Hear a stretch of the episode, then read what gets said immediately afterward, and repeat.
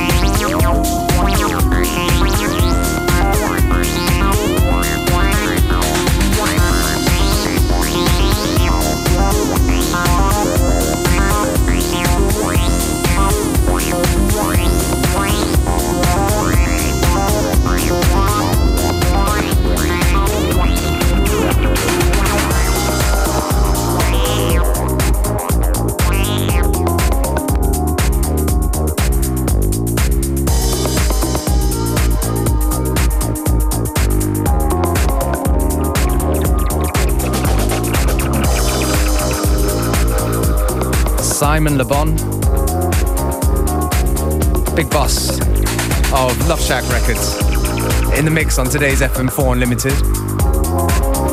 If you like what Simon's playing, do go onto our Facebook, FM4 Unlimited. The playlist will be up. And you can listen to back to the show on uh, fm4.orf.at, the Sieben Tage. And of course, don't forget to go and visit Luv Shack on Facebook. That's L U V S H A C K. You're going to find all the info on our page. Yeah, and shout out to everybody listening to us on the live stream.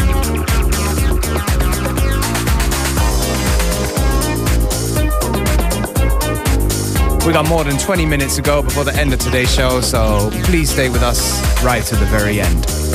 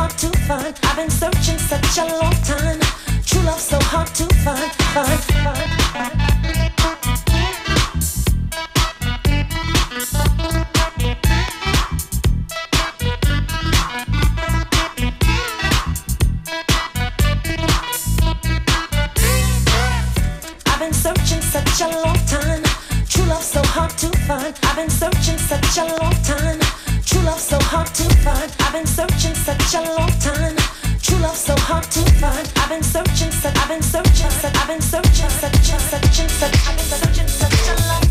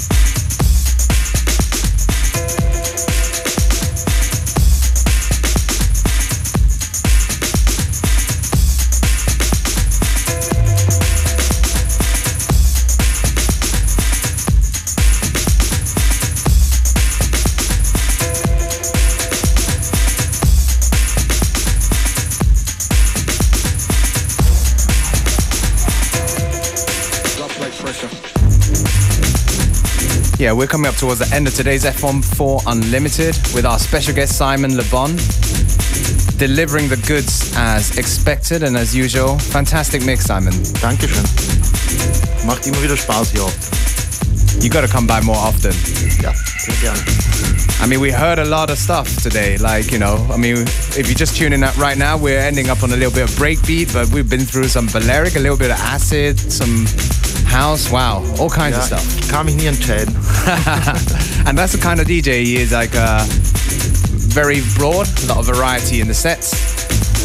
Um, yeah. Well, what else is there to say? Hey, uh, look out for the new Luv Shack Records website, right?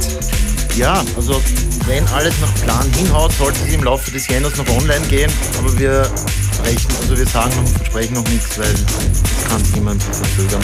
Well, ah, aber das ist mal geplant, ja, im Jänner. Well, all you fans out there, rejoice because the new improved website, so you can keep track of what's going on with Luv Shack Records, what's going on with Simon Le Bon and the rest of the crew. Thanks again for coming by. Danke für die Einladung. Be sure to check out this mix without all the talking on SoundCloud very soon. Thanks for tuning in to FM4 Limited.